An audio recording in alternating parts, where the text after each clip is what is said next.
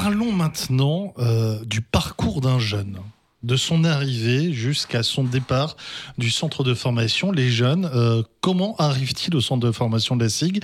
Il y a de votre côté un travail euh, de repérage de détection, ou bien il y a aussi des jeunes qui vont peut-être vous envoyer des vidéos de leurs exploits ou du, voilà, du bouche à oreille? Ben, pour, pour, nous, il n'y a pas de source à négliger en fait. Hein.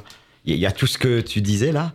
Il y, a évidemment des gens qui postulent de manière spontanée. Euh, il y a des gens qui sont suivis, euh, en particulier par Olivier Lauriane d'ailleurs, euh, sur les, les camps, les camps de, jeunes, de jeunes sélections, etc.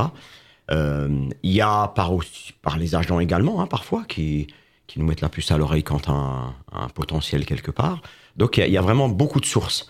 C'est aussi pour nous un, une voie de progression pour essayer de, de, toucher des joueurs qui ne sont peut-être pas vus tôt par d'autres équipes, etc. D'accord? Donc ça, ça c'est un, gros boulot. Et, là, ben, Olivier, euh, il m'a mis de la pommade un petit peu tout à l'heure, donc je vais lui en mettre aussi. Hein, c'est euh, bon procédé. pour dire euh, qui est à côté. Oui. ben, Olivier, il, a cette chance d'avoir vécu ce parcours-là. Donc il le connaît par cœur. Donc ils sont, il, connaît les embûches, il connaît. Donc il peut bien conseiller les jeunes et les parents pour, pour leur dire en toute sincérité, parce que peut-être ce qui nous relie énormément, c'est cette sincérité et ce respect des, des, des jeunes qui arrivent qu'ils arrivent et on leur explique quel est le cursus, quelles sont nos valeurs à nous dans le club. Et après, c'est plutôt à eux de s'engager. Donc nous, on cible des joueurs évidemment, mais on aime bien, nous, au centre de formation, que, que les gens qui entrent s'engagent à se dire, ben, pour moi, ça va être le milieu dans lequel je vais évoluer euh, de, manière, de manière favorable. Et ces jeunes, vous les repérez à partir de quel âge? Les premiers repérages, ça peut se faire déjà 11-12 ans, peut-être même plus tôt? En fait, euh, vers les, euh, pour les locaux, c'est forcément c'est vers les 11-12-13 ans. Et après, au fur et à mesure que, que s'étend euh, l'âge et qu'on grandit sur les, catégories U15, euh, ce qu'on appelle U15 maintenant, c'est-à-dire 14-15 euh, ans. ils sont dans, ou dans la filière fédérale. Alors là, on les suit pendant un an, deux ans. Euh, même euh, sur les, les TIC, a les intercomités, les tournois intercomités, mais pas que. Après, il y a des, des, joueurs qui sont hors euh, circuit fédéral parce qu'ils ont commencé le basket à 16 ans, par exemple. alors, on a des contacts. Après, c'est tout le réseau qu'on essaye de mettre en place. On essaye de, de travailler aussi avec des, des, des scouts aussi, avec qui dans d'autres régions. Et, euh, et, ben on, trie, on les voit sur des, rencontres. Euh, il y, a certains, certains qui nous font des, fiches de candidature avec des, vidéos, etc. Euh, je vous avoue, le plus intéressant, c'est quand on les voit sur le terrain, quand on discute avec leur entraîneur, quand on rencontre après les parents. En fait, c'est c'est pas juste voir le jeune. Avant, au tout début, je voyais le jeune, waouh, euh, belle technique, euh, un beau tir, athlétique. Euh, on voyait les choses qui impressionnaient. Mais on se rend compte avec, vraiment l'expérience, et très sincèrement, on voit, même s'il y en a qui réussissent, des fois, s'ils n'ont pas le socle, s'ils n'ont pas la maturité, s'ils s'embarquent pas avec le club, avec leur, leur, leur, leur, famille, hein. si les familles croient pas en, au staff, si les familles croient pas en club, euh, derrière il va manquer quelque chose. Ou alors ça va aller trop vite. Et après, ils peuvent réussir forcément, mais c'est quand même mieux d'être lâché dans le grand bain en ayant quand même tous les éléments. Et, euh, et là, je pense que les familles ont un rôle très important. Euh, mais après, nous aussi, on doit détecter est-ce que le garçon a une entraînabilité, est-ce qu'il a la capacité d'encaisser euh, les, euh, les 12 heures d'entraînement, euh, faire correctement ses devoirs, parce que ces garçons, certes, pour les plus passionnés, c'est aucun problème. S'entraîner 12 heures par semaine, un match des fois, voire deux le week-end, faire leurs devoirs, en plus, avoir on leur demande pas d'être des premiers de la classe, mais avoir des, attitudes, euh, une envie de travailler, d'avoir des résultats corrects, euh, c'est énorme. Hein. Euh, si on a des garçons qui sont pas très passionnés, on le voit assez rapidement. Malheureusement, pas toujours tout au début. Mmh. on sent qu'il peut y avoir de la lassitude après, et les échecs peuvent faire mal. Il y a des cicatrices, et en fin de compte, on se rend pas compte que certaines cicatrices qu'on peut, subir pendant cette période-là de 15 à 21 ans, euh, ben restent. hein. Et on a eu des cas où on a des garçons qui étaient internationaux et qu'au bout un an, deux ans, ils sont rentrés par exemple à l'INSEP. Euh, au bout de deux ans, euh, ils sont revenus avec nous et ils ont arrêté le basket. Ils ont arrêté basket parce que la, le, ce qu'ils pensaient au départ, ils ont compris qu'ils n'y arrivaient peut-être pas et euh, que c'était pas ce qu'ils voulaient faire au final. Euh, c'est pas rien quand même. Donc on a la responsabilité de tout ça et, j'y fais énormément attention. Et je pense que l'ensemble du staff en, en prend totalement conscience. Et il faut être nous aussi, et on l'est. C'est pour ça que je dis euh, l'importance d'être euh, euh, d'être très complice entre le staff, parce que un joueur peut pas raconter quelque chose à Abdel et raconter l'opposé à Lauriane. Et euh, que ce soit Julien Laine, préparateur physique, et coach adjoint qu'on a, euh, lui raconter d'autres choses. Euh, on, on le sait dans pas dans la minute, mais on, on le sait, on le sait en général dans les deux trois jours. Pour pas dire dans l'heure, pour, pas- pour pas être prétentieux, mais euh, mais globalement c'est c'est important aussi parce que le garçon se sent se sent entouré aussi. Et des fois euh, il y a des messages que les jeunes ont envie de faire passer, ils ont peur de le dire à l'entraîneur et ils viennent euh, le glisser à moi ou, ou à ou à Lauriane ou à, ou à Julien. Euh, donc ça c'est intéressant aussi. On leur dit ça, hein. on, on les briefe en, en début de en, en début d'année, les, les familles et les joueurs. Je crois qu'on est un peu débordé parce que Non, non, on- non, on non, non, non, de- bah, ça, ça, ça complète Ouais. certaines questions que j'allais poser, que je n'ai pas forcément besoin Mais- de poser. Mais il m'en vient une. Euh, bah, Abdel, est-ce je, que. je voulais juste Oui. euh, rajouter peut-être, on a quand même raté un joueur. Ça, ça, j'ai beaucoup de regrets. Bon, il y a longtemps. Hein, Mais, en post- mais ça, c'était à la 76. préparation, on avait commencé dans les années 80. Je ouais, crois qu'on a- 75, 80, ouais, par là. 76. C'était un Mhm. gamin du coin en plus, de Reichstedt par là. Et euh, on l'appelait quoi? Le pâtissier de Reichstedt Non, le boucher, je crois. Le boucher. Le, boucher, de la Vance. Oui, Le qui a inspiré Crawford Palmer d'ailleurs.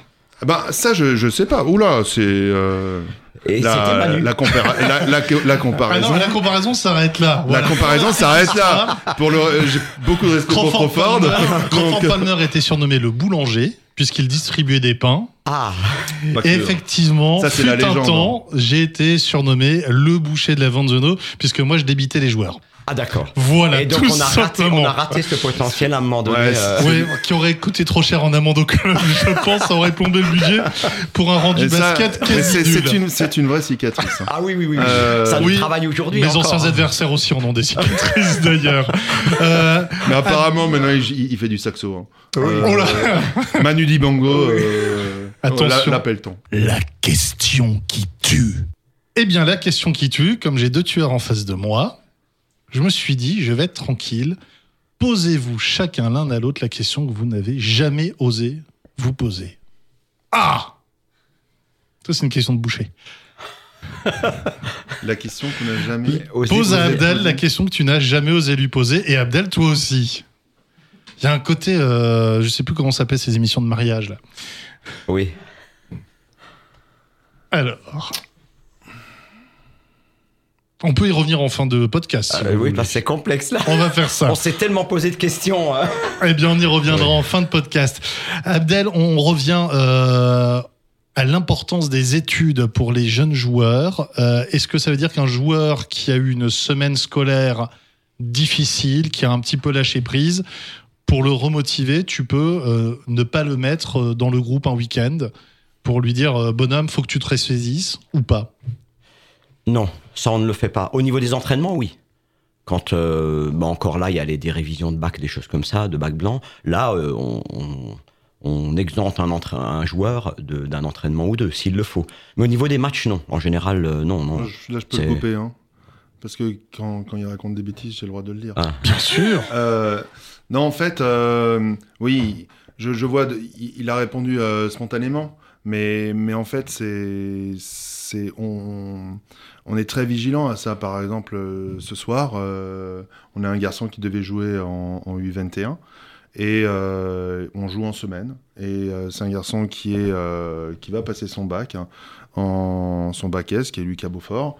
Et on, on- sait qu'il a, va louper certaines, certaines matières dont il a besoin. Euh, et on souhaite pas en rajouter du retard, parce qu'on souhaite qu'il ait son, en priorité son baccalauréat l'année prochaine. Donc, il n'est pas parti à, à Paris. Mais c'est pas sous forme de sanction. C'est plus pour l'aider. Voilà, c'est- pour le mettre euh, dans les meilleures conditions possibles. Et ça, on, on, on- là, on a cet échange-là. Euh, Effectivement, ça c'est le cas pour les, les matchs en semaine, par exemple. Oui. Là, ça, ça, il y, a- il y a de gros impacts hein, pour les études quand un, Ah, ça, rate, euh, deux je, je, déconnais pour les bêtises, mais parce qu'il parlait des week-ends. Oui, là, le Euh, week-end, ça pose mm. moins de problèmes. Oui.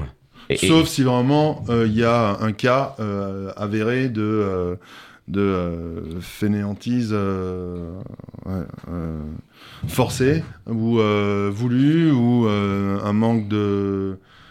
un manque de. Un vraiment manque de collectif. ouais, un manque de considération totale vers, euh, vers, euh, vers, ses, vers ses études.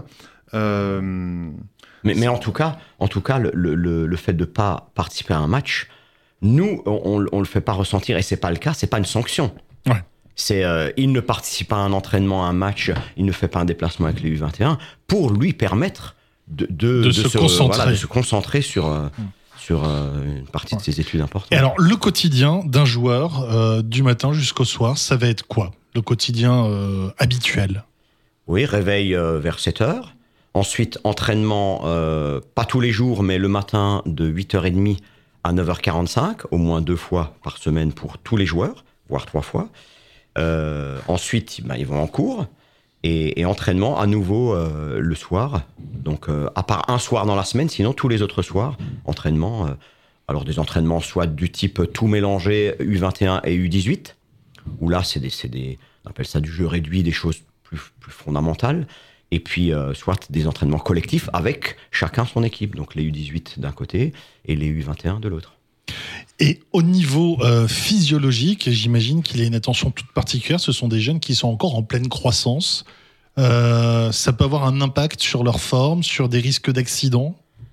Ah oui, là, euh, c'est- Julien Laine qui est chargé en particulier, qui est assistant sur les deux équipes, hein, U18 et, et U21, qui, nous tient au courant des charges d'entraînement, etc. Et puis, il y a le staff médical. C'est lui qui est euh, voilà qui, qui, qui, qui nous dit s'il faut laisser un gamin au repos, etc. Dès qu'il y a, euh, on essaye nous nous de, de, de passer le, le le, le message aux jeunes de, de vraiment être sincères quand ils ont mal, qu'ils le disent. Après, c'est quelque chose de délicat parce qu'il faut pas non Certains plus en qu'ils mêlent un peu deviennent- plus vite que Voilà, d'autres. voilà. Et ça, ça c'est le côté un petit peu délicat. Mais dans tous les cas, en tout, euh, on, on les envoie vers le staff médical qui lui est voilà a, complètement les clés pour nous dire euh, il peut continuer, il peut essayer un petit peu. euh, il faut l'arrêter à tout prix quelques jours, euh, deux mois. Et, et ça c'est ça c'est pas facile hein, pour un jeune joueur qui veut s'entraîner tous les jours, l'arrêter pendant un mois et demi ou deux mois, comme c'est le cas pour certains hein, qui sont en pleine croissance, comme tu disais. Mm. C'est un crève-cœur, hein, mais Ça, il faut passer bien. par là. Et puis, il y a un autre aspect. euh, comme les joueurs viennent de nombreux horizons, ils n'habitent pas forcément à côté euh, des salles d'entraînement. Euh, ils sont logés dans une sorte de dortoir. euh, Il y, a, il y a- il y a ce côté, vous êtes fait office un peu de, de deuxième papa, de grand frère? Bah, en fait, ils sont, ils sont pratiquement tous à l'interne, pour les U18 en tout cas, à l'internat, le lycée. Marc Bloch. Oui, ils sont au lycée, oui. On a un jeune, de temps en temps, là c'est le cas, qui est pas lycéen encore, qui est encore mini, mais qui joue en U18. Lui, il est actuellement dans une famille d'accueil. Et après, les, les, les plus âgés, les U21, euh, euh, ils sont logés en appartement euh, Ou en famille. ou en famille. Voilà, donc il y a- il y, a vraiment tous les cas de figure, mais le, le gros de la troupe, je dirais, pour les, les U18 qui sont au lycée, ils sont tous ensemble à l'internat. Et comment gérer la vie de ces jeunes gens euh, Les premiers amours, les premières jalousies, euh, les premières star-attitudes peut-être pour certains? J'imagine que ça fait partie d'un management hors pur sport, mais qui est important et pour la cohésion de l'équipe et pour la cohésion du centre. Ouais, là, là, tu, c'est vrai, ça, ça touche une question très importante, puisque c'est des jeunes qui arrivent à 14 Pour moi, 15 c'est ans. une question qui tue. hein. Ah oui, c'est peut-être la Abdel. question. Ah ben tue. voilà, on l'a trouvé. Ah, très bien. oui, bah, c'est, c'est des- il faut s'imaginer, c'est des jeunes qui ont 14 ans, qui ont un rêve de devenir joueur pro. qui- on les a de 14 ans à 20 ans, donc on, on peut s'imaginer le bouleversement euh, psychologique qu'il peut y avoir dans ces années-là. Et nous, on doit les accompagner au mieux. Donc c'est, c'est un mélange de, de, de dureté qu'on peut avoir des fois avec eux. C'est vrai, là, euh, Julien, Lauriane, euh, Olivier et moi, on est sur la, la même, le même cap. hein, ça, on n'en dévie pas beaucoup. On doit leur apporter cette rigueur de d'entraînement, cette organisation, ce fait de grandir, hein, de passer de presque enfant, disons préadolescent à adulte, euh, de la meilleure manière possible. En est, voilà, avec cette rigueur, mais en même temps en comprenant bien euh, quelles sont leurs aspirations et, tout ce que tu tout ce que tu décris là, hein. premiers amours, les, euh, voilà l'envie c'est vrai pour les, les, stars naissantes entre guillemets, etc. Et, et, les, et les déviances qu'il peut y avoir dans les comportements. Donc parfois c'est mal perçu, on le sait bien. Hein. Les, les, parents le perçoivent mal des fois mmh. parce qu'on peut être un peu rude avec eux. Les jeunes, bah évidemment, on se remet à cet âge-là, on ne sait pas forcément ce qui est bon pour soi. Donc nous, on doit euh, les laisser s'épanouir et avoir leur personnalité, mais d'un autre côté, les, les, prémunir de tous les problèmes qu'ils peuvent, qu'ils peuvent rencontrer les joueurs ont-ils une culture basket euh, Je vous pose la question pour avoir parlé avec un recruteur d'un grand club de Ligue 1. Il me disait que les jeunes qu'il avait en espoir n'avaient pas la moindre culture des grands anciens que pouvaient être Platini, Cruyff ou bien d'autres. Est-ce que là, les jeunes savent qui était Michael Jordan, euh, qui était euh, Karim Abdul-Jabbar, qui était Olivier Weissler aussi? Clairement. Olivier Weissler, ils doivent le savoir, ça, parce que là, je, non, ça me fâche. Hein. Ah, moi, je Karim, Karim Abdul-Jabbar, même moi, je le connais pas. bon, c'est un acteur, donc, qui, euh, qui euh, y a-t-il un pilote dans l'avion? Honnêtement, je, on leur, enfin, même dans nos conversations euh, euh habituelles ou au quotidien qu'on qu'on peut avoir, j'ai pas spécialement un avis très tranché, mais il y a une chose qui me revient souvent. Euh, les garçons connaissent beaucoup les joueurs NBA, mais ne connaissent pas les joueurs français. Et euh, les Stéphane Ostrovski, Richard non, non, ah non, déjà, mais, même plus récent. Même actuel, ah non, mais même actuel, même nos, les joueurs de maintenant en Jeep Elite. Et, euh, et, et américains de, de, la Jeep Elite aussi. Ou de Euroleague. Euh, c'est des fois on se demande, c'est un peu, on, se dit mince, euh, on, a loupé quelque chose ou, mais bon après ils peuvent pas tout voir non plus. Hein, euh, Bien sûr, mais on voit qu'il y a quand même un, un centre d'intérêt très porté sur la NBA. Oui, enfin moi c'est mon avis. De, oui. de ce que je peux, mais, mais, mais après, c'est vrai que statistiquement, on peut dire que c'est le cas. Mais c'est tellement différent entre les jeunes. Justement, par, Olivier parlait de passion. Les vrais passionnés, euh, bon, il n'y en a pas beaucoup hélas, pour nous et pour eux, euh, ceux-là connaissent bien ces passionnés, connaissent très bien l'Euroleague, quand j'en parle avec eux, les, joueurs voilà, auxquels ils peuvent s'identifier, l'Euroleague, la JP Elite. Et puis, il y, en a beaucoup également qui ne connaissent pas ces joueurs, hein, et qui... Euh, et qui, c'est vrai, il y a le phénomène NBA. Donc la NBA, c'est très bien pour voir les, des joueurs très forts, en fait, hein, qui ont des fondamentaux extraordinaires, une vitesse d'exécution. Mais ensuite, ça, c'est le bon côté de la NBA. Le mauvais côté, c'est l'aspect collectif, qui est quand même pas le même que celui qu'on connaît en Europe. Scotty Reynolds, que vous côtoyez régulièrement, euh, disait lors d'un podcast précédent que ce sont quasiment deux sports différents, le basket américain et le basket FIBA. Ah oui, oui, oui, oui, oui. Oui, ben on sait que le basket américain, bon, il y a beaucoup de business derrière. Il y a, on aime, on aime les duels euh, outre-Atlantique. Il y a un côté foot américain oui, où oui, euh, oui, toute l'équipe s'arrange pour mettre en bonne position le shooter de l'équipe voilà, finalement. Voilà, c'est ça. C'est l'aspect guerrier l'un contre l'autre, un contre un, etc. Je montre que voilà que je suis fort joueur. C'est pas une critique du tout, hein, c'est un système. Euh, voilà. En, en, revanche, en, en Jeep Elite, en Euroleague, on voit bien que c'est un peu plus nuancé que ça. Quoi. Il y, y, a cet effet un tout petit peu, mais il y a surtout l'aspect collectif et tout faire pour que l'équipe gagne un maximum de matchs. Et c'est ouais, là qu'on voit que le basket mondial revient sur le basket américain aussi. Ouais, peut-être. Bon, maintenant, il euh, faut, faut, aussi s'imaginer que euh, en NBA, euh, ce qui est la grosse différence, vous pouvez pas euh, imaginer un match avec LeBron James où il, il, a shooté trois fois dans le match, quoi. Là, à mon ça plaira pas au sponsor. Le propriétaire, il va se dire bon, coach, il y a un petit souci là. Je dépense tant et tant voilà, donc ce, ce, genre de choses, à un moment donné, voilà, il y a des, il y a des role players, non, il y a des role players et des franchise players. Sont les, puis les, les joueurs de franchise, euh, c'est le jeu se construit à travers eux. Mais euh, parce que à un moment donné, voilà, euh, l'aspect pécunier, l'aspect financier est, euh, est, très important. Et enfin, c'est prioritaire en fait à la, bonne marge de, de l'entreprise NBA, quoi, on va dire.